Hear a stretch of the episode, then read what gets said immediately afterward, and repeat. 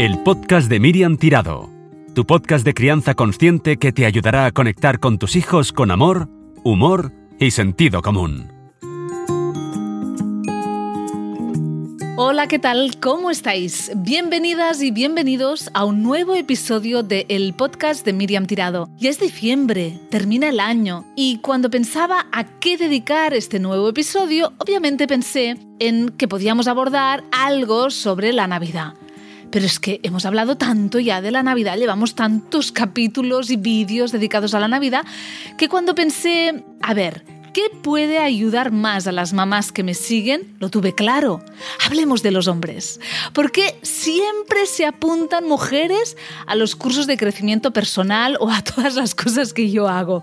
¿Por qué los talleres, los cursos, las conferencias sobre temas de educación y crianza, no solamente míos, sino de todo el mundo, están repletas de mujeres y en cambio puedes contar los hombres con los dedos de una sola mano? Me apetece abordarlo en profundidad, así que en la sección La madre que me parió, con mi madre, hablaremos de ello. Y también en la sección La respuesta. Hablaré con el ilustrador Joan Turú sobre qué les pasa a los hombres con todo aquello que tiene que ver con lo profundo, con las emociones y con el removerse. Él acaba de sacar su último libro titulado Los hombres lloran y será interesante escucharle. Así que con este monográfico sobre los hombres empezamos. La madre que me parió. Ya está aquí conmigo Ángels Torres, que es mi madre, psicoterapeuta corporal y educadora prenatal con más de 30 años de experiencia profesional acompañando a mujeres embarazadas y también a sus parejas. Hola mamá, ¿qué tal? Pues muy bien, encantada con el tema. Has escuchado la introducción y es algo que tú también has vivido a lo largo de toda tu carrera que venían especialmente mujeres y tú has hecho muchísimas cosas también de crianza, etc. ¿Por qué crees que esto es así? Cuando mm, hablamos de que eh, tenemos todo un bagaje que tiene que ver con nuestras infancias, cuando abordamos cualquier cosa, Imagínate de dónde venimos las mujeres y también de dónde vienen los hombres, que es lo que se ha potenciado y aún muchas veces se potencia en los niños y en los hombres, que han visto ellos de sus propios padres.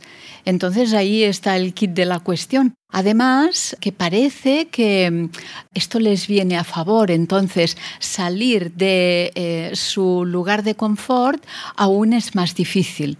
Digo que parece que em, mantenerse un poco apartados de todo el tema emocional y todo el tema de acompañamiento a los hijos y a las emociones, como todo esto toca. Y desde pequeñitos se les ha dicho de mil maneras y a veces de una manera muy sutil que parece que no se dicen estas cosas, pero que los hombres no lloran, que, que sí pareces una nenaza en los patios de las escuelas o estas cosas.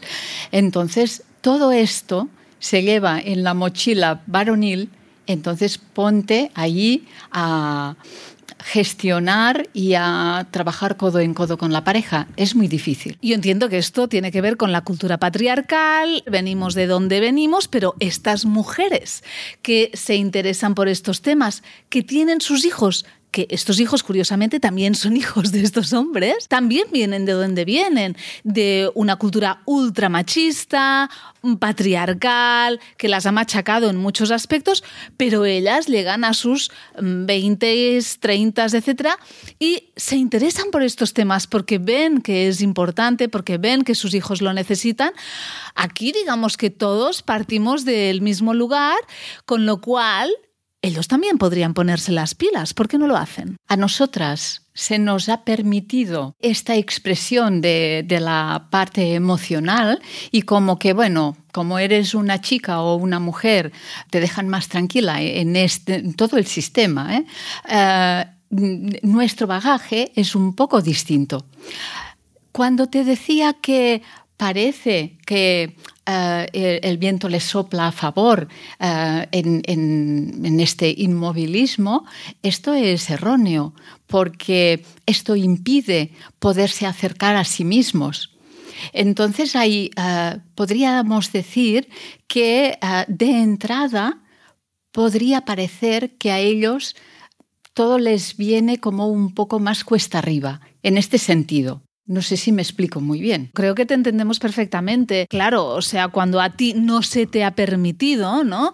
Y además también supongo que por, por cómo somos, ¿no? La energía femenina, la energía masculina, aquí también tiene que ver, ¿no? La energía femenina nos, nos es como más fácil muchas veces, ¿no? A conectar con toda la parte emocional, eso está más que corroborado científicamente, pero en estos años has visto evolución, es decir, ¿vamos a mejor o queda muchísimo por hacer todavía? Yo creo que vamos a mejor. Los primeros 15 años de mi trabajo con, con mujeres, pero que estaba abierto a sus parejas. Venían dos veces a las sesiones de acompañamiento a la gestación, casi a punta de pistola. Y luego empezó a haber un cambio poquito a poco iban acercándose, eran trabajos grupales y a veces pues habían hombres que estaban, eh, había un solo hombre en el grupo y tenía su mérito.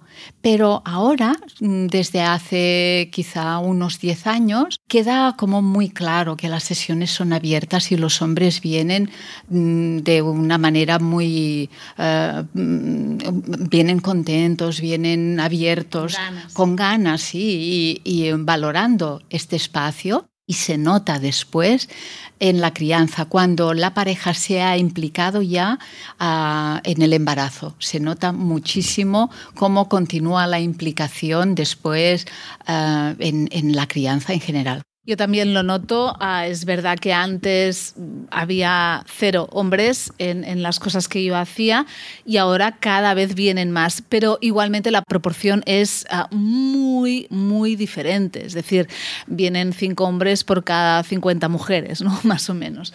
Así que, ah, bueno, queda muchísimo por hacer, pero vamos en un signo positivo, digamos. Uno de los problemas que más veo y que me cuentan muchas mujeres es que, claro, como ellos tienen esta dificultad de conectar con sus propias emociones y no quieren hacer este tipo de trabajo personal, de crecimiento personal, de exploración, de, bueno, de conocerse un poco más y mejor, de ahondar en sus propias infancias, etcétera, cuando les toca criar a sus hijos, muchas veces tiran de viejo patrón, de crianza tradicional y con lo cual, pues, de castigos, de reñirles, de, de como reproducir otra vez la misma historia que ellos mismos vivieron, ¿no? Claro, esto a ellas las frustra muchísimo, sienten que uh, no pueden hacer equipo. Uh, ¿Tú lo vives esto también y qué les dirías? Es muy común. Se entra en una rueda uh, muy desagradable. Los hombres se sienten desautorizados, criticados. Esto toca en su ego y en la apreciación de sí mismos, ¿no? No hago nada bien. Un poco como cuando hemos sido pareja y no han habido niños por medio, esto no salía o, no nos queríamos dar cuenta cuando salían algunas cosas que tenían que ver con las emociones, realmente cuando explota la bomba es cuando hay que atender un niño. Entonces vemos muchas veces reacciones de niño pequeño también, porque ellos también están removidos. Entonces, cuando la mujer con quien proyectan a, la madre, um, les um, hace alguna observación o se siente frustrada con su manera de criar, esto se lleva al saco de lo personal, entonces pues ya no, no me ve válido, ya lo si, siento que ella uh, cree que lo hago todo mal y se entra ya en cosas más profundas que van más allá incluso de la propia crianza de los hijos. Y esto es doloroso y muy cansado, sobre todo para las mujeres, y muy doloroso para los hombres también. Y luego podríamos decir que ya estamos ahí metidos en el ajo y como que ya vamos un poco tarde. Claro, porque ya no nos estamos relacionando con el hombre adulto que tenemos al lado, sino con un hombre que es adulto, pero que está tan removido con sus propias historias que no se ha revisado antes, que luego, ¿qué pasa? No? Que, que actúa como un niño pequeño y claro, luego la comunicación es como muy difícil. Hay mujeres que tienen la esperanza de cambiarles, ¿no? Y a veces les obligan a venir a X curso, a X uh, conferencia, etcétera, o a les mandan libros para leer, etcétera, en plan, bueno, a lo mejor si se lee todo esto cambiará y será el hombre que yo espero que sea en relación a la crianza y la educación de mis hijos. ¿Lo van a conseguir? Mm, yo creo que tenemos que entrar en la evidencia que no, no podemos cambiar a nadie. Lo que cuesta cambiarse a uno mismo, imagínate lo que es querer cambiar a la pareja.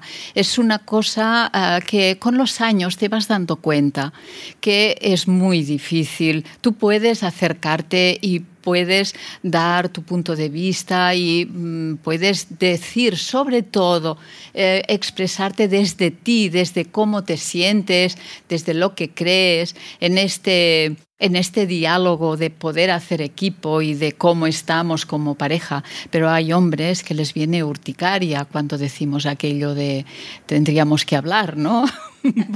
Esto no es para desanimar, oye, pero es muy difícil querer, bueno, yo diría que imposible. Eh, y es importante que nos mentalicemos de que no se puede cambiar a nadie, tampoco a nuestros hijos, ¿eh? que hay mucha gente que también quiere cambiar a sus hijos, mm, esperando que sean como se los habían imaginado. No se puede cambiar a nadie y cuanto más lo intentéis, cuanto más os resistáis a la persona que tenéis delante, a tal y como es, más dificultades habrá porque lo notan, no se, no se sienten aceptados y luego esto es, un gran problema de, de, de todo, ¿no? Relación, etcétera, y cuesta muchísimo hacer equipo. Entonces, sabiendo que no les pueden cambiar, sabiendo que ah, los hombres, la gran mayoría, parten de, esta cultura de haber sido educados en, este machismo, en esta, mm, ¿cómo lo diría?, ¿no? esta distancia entre ellos mismos y sus emociones. ¿Cómo pueden ah, abordar la crianza y la educación de sus hijos en equipo? Esto es un tema para profundizar muchísimo, porque trabajar en equipo eh, con una persona que ve las cosas totalmente opuestas a como las ves tú eh, es muy difícil. En esto hay grados, a veces hay mm, matices. Desde los matices Mm, podemos abordarlo y podemos transitarlo de una manera pues más fácil porque a veces eh, como nos toca mucho si vemos que eh, eh, la pareja se dirige a los hijos de una manera autoritaria que quizá nos recuerda a nuestro padre esto puede convertir nuestra reacción en agresiva también, puede generar también mucha tensión en este sentido. Depende de lo lejos que estemos, lo lejos que está nuestra manera de ver la crianza con la de la pareja. Si está muy lejos, es muy difícil y necesitamos herramientas de comunicación no, agresiva, eh, saber, hay cosas que son muy básicas de podernos comunicar que es que muchas veces no están claras con la pareja. No nos permitiríamos eh, em, hablar de según qué manera con, con amigas o con compañeros de trabajo, sin embargo con nuestra pareja salen. Entonces, y yo lo que diría es, vamos a parar, vamos a revisar las cosas a fondo, porque muchas veces no solamente es en aspectos de crianza, a veces esto también se traslada a otros aspectos de la pareja y de la vida. Entonces, si realmente nuestra pareja nos quiere, si realmente queremos a nuestra pareja, vamos a profundizar. Y si necesitamos ayuda, la buscamos. Exacto, ¿no? Eh, intentar nosotros mismos comunicarnos desde el sentir, intentar tener muchísima compasión por nosotros, pero también por el otro. Saber que todos venimos de nuestras propias heridas y que a nadie le es fácil transitar este camino de crecimiento personal y de criar y educar a nuestros hijos y ponerle muchísima paciencia, ¿no? Yo os diría a los que nos estáis escuchando que mm, tiene que haber unos mínimos, ¿no? Unas líneas rojas que no se pueden cruzar y en las que deberíamos de ir de acuerdo también hacia nuestros hijos. Es decir, a los hijos no se les puede pegar, es que me da igual. Uh, cómo haya sido criado. No puedes pegar a nuestro hijo, ¿no? Digamos que estas serían líneas rojas que tienen que quedar muy claras. Por eso es tan importante, antes incluso de tener hijos, hablar de todo eso, ¿no? cómo hemos sido criados, cómo nos gustaría criar a nuestros hijos futuros si es que los tenemos, etcétera, etcétera, ¿no?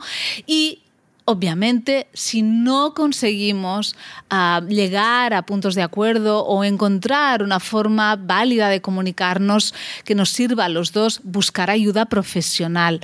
Ahora diría que ah, en el siglo XXI buscar ayuda debería de ser algo absolutamente normalizado. Hay, aparte de pegar, hay a veces una manera despectiva de hablar a los niños que es importante poder recordar cómo le han hablado a este niño, a este niño que ahora es su nombre, cómo le resuena que le ha hablado su propio padre, porque esto es lo primero que le va a salir cuando esté cansado, agobiado, todas estas cosas que sabemos, cuando estamos más estresados, que sale lo, lo peor de cada uno. Poder abordar esto es algo importantísimo. Yo les digo a las madres y a los padres que tienen estas dificultades que se graben, a veces grabándonos, grabándonos con, con la grabadora del móvil y escuchando luego el tono de voz que empleamos. Eh, esto causa un gran impacto en nosotros, un gran insight y muchas veces uh, nos damos cuenta y nos hacemos conscientes de que no queremos hacer nunca más. Um, mamá, muchísimas gracias por tus palabras. Yo estoy convencida que, que has hecho reflexionar y que tus palabras habrán ayudado a las personas que nos hayan escuchado. Muchas gracias y a lo mejor tenemos que volver a hablarlo ah, en un futuro. Sí, yo creo que sí que esto es importante poder ahondar con cosas más concretas ahí. Perfecto, pues nos lo reservamos para un futuro. Gracias mamá, hasta pronto.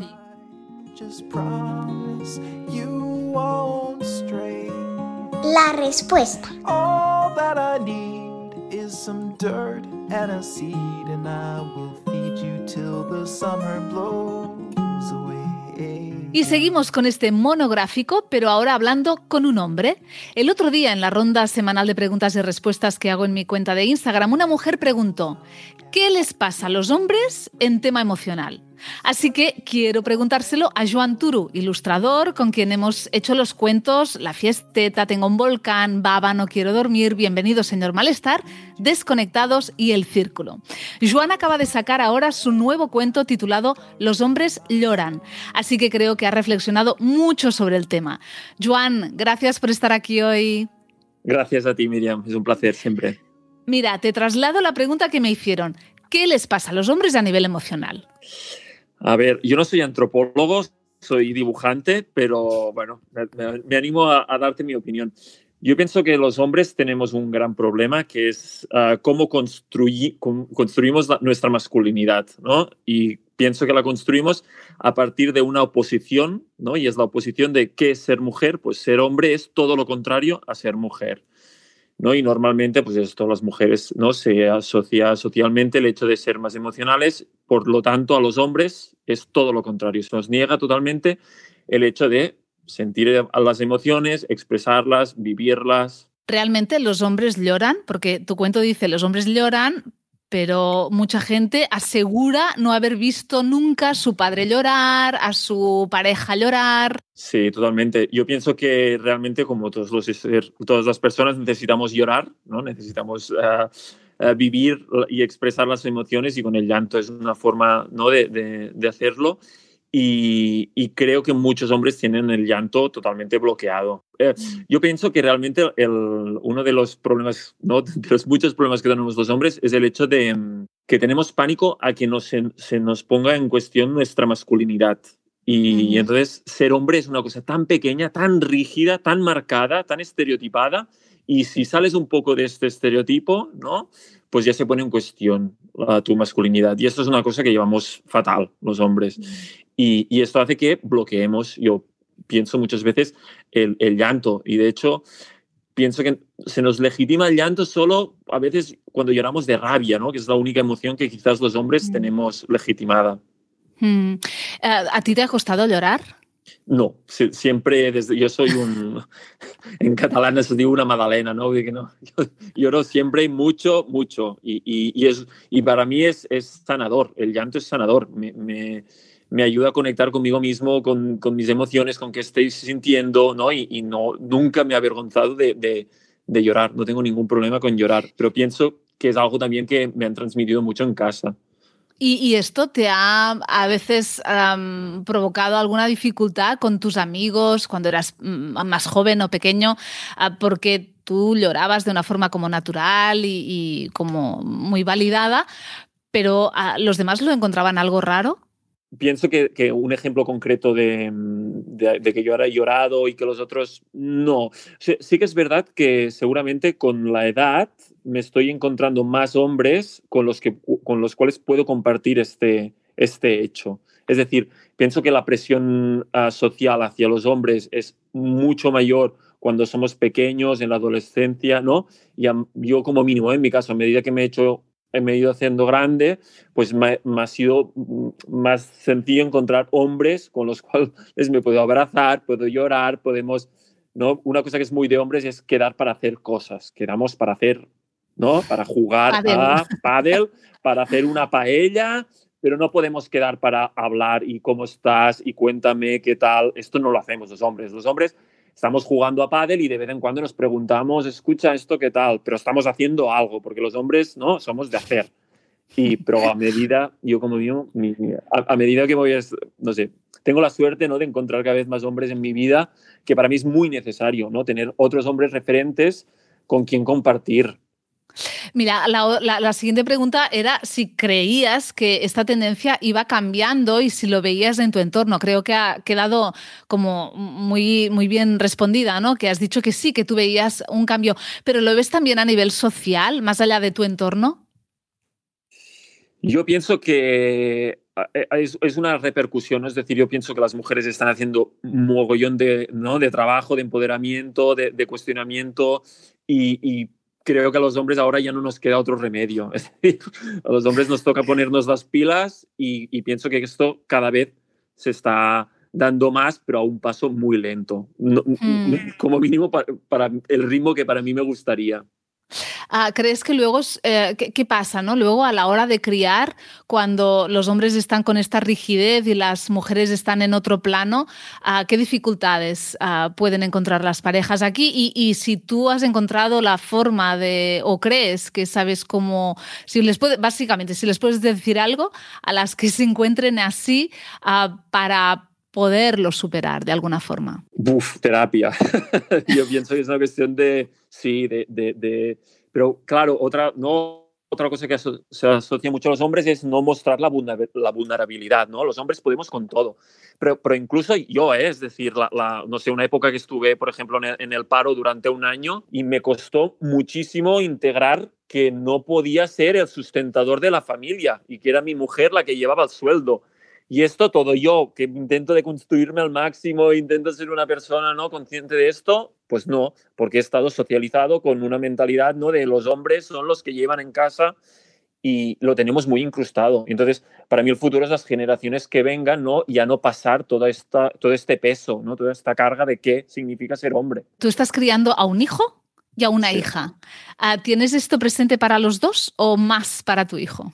Yo pienso que más para el hijo, porque mm, el trabajo para mí es, es, yo lo vivo como que el trabajo lo tenemos los hombres. El gran problema lo tenemos los hombres, porque por culpa de cómo construimos la masculinidad repercute mucho, ¿no? Pues esto, violencia machista, pues casos de violación, todo esto para mí es un reflejo de cómo construimos la masculinidad. Y el problema, ¿no? El otro día lo hablaba con mi hermana, ¿no? Que me decía, no, hostia, eh, quiero apuntar a mi hija a un curso de autodefensa feminista, ¿no? ¿no? De autodefensa personal. Y yo le decía, es que el problema no lo tiene tu hija, el problema no, por, quien tenemos que ir a educar es con los niños. Mm. Oye, eh, tú has escrito ahora este cuento, Los hombres lloran. ¿Por qué? ¿Qué querías transmitir con este cuento?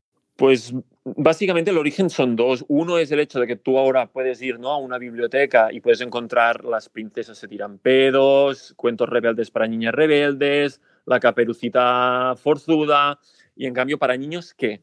¿Qué hay? Es decir, las niñas las estamos empoderando un mogollón, que está súper bien, pero ¿y a los niños qué referentes les estamos dando? Y para mí esto, y también porque, pues esto, yo como intento ¿no? contar historias que me atraviesen a mí y pues yo me acuerdo perfectamente, tengo dos imágenes de pequeño. Una es yo comprarme, no sé, como un tipo de bolso, ¿no?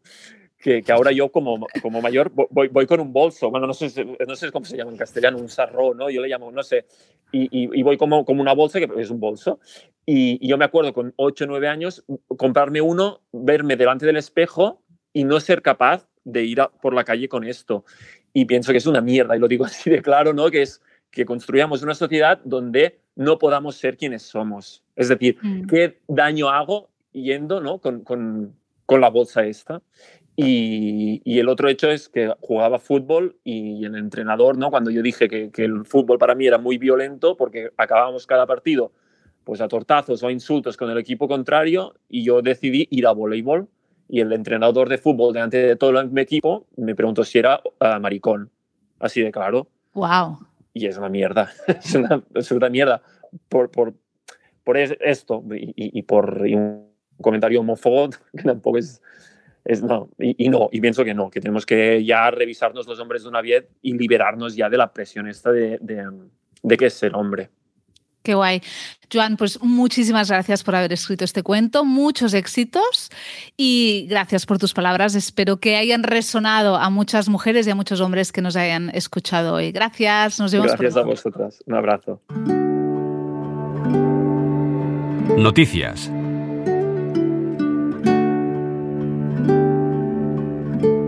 Hasta el próximo 31 de diciembre puedes comprar mis cursos y la conferencia también de celos y conflictos entre hermanos con el 10% de descuento. Y además, si quieres regalar alguno de estos cursos o la conferencia, regalar crianza consciente, te daremos un bonito vale regalo para la persona que elijas. Más cosas. El próximo 21 de diciembre a las 6 de la tarde contaré el cuento El Círculo a los niños y las niñas que lo quieran escuchar en mi cuenta de Instagram, que es miriamtirado.cat.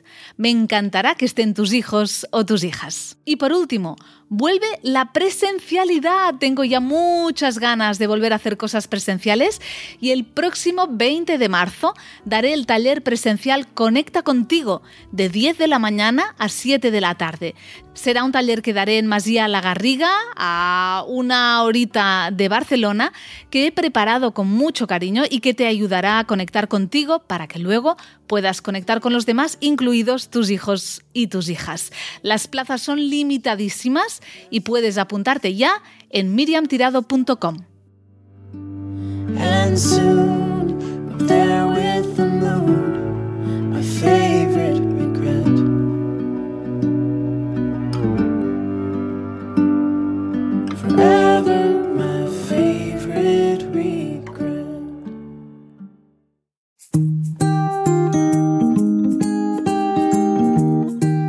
Este es el último episodio de este 2021, un año removidísimo, pero muy interesante, del que seguro todos y todas hemos aprendido mogollón.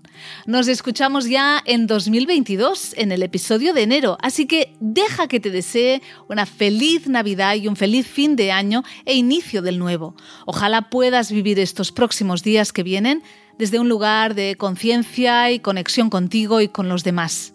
Espero que este episodio número 12 del podcast de Miriam Tirado te haya resultado interesante. Te mando un abrazo muy fuerte Gracias por estar ahí y hasta pronto. El podcast de Miriam Tirado, tu podcast de crianza consciente que te ayudará a conectar con tus hijos con amor, humor y sentido común. Thank you.